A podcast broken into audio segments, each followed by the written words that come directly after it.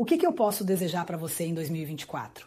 Que consiga manter o equilíbrio e a paz de espíritos necessárias para lidar com o caos, as adversidades e os obstáculos que aparecerão, que domine a sua mente e não seja dominado pelos instintos primitivos e a impulsividade. Que gerencie as suas emoções e assim apresente comportamentos que o levam ao sucesso. Que seja grato pela sua vida, pelas oportunidades e por todas as pessoas que direta ou indiretamente o ajudaram a conquistar seus desejos.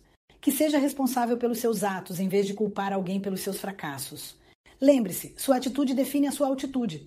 Jogue fora o coitadismo e a vitimização. Reflita sobre o ano que passou, os acertos e erros e corrija a rota, e se for errar, que sejam erros novos.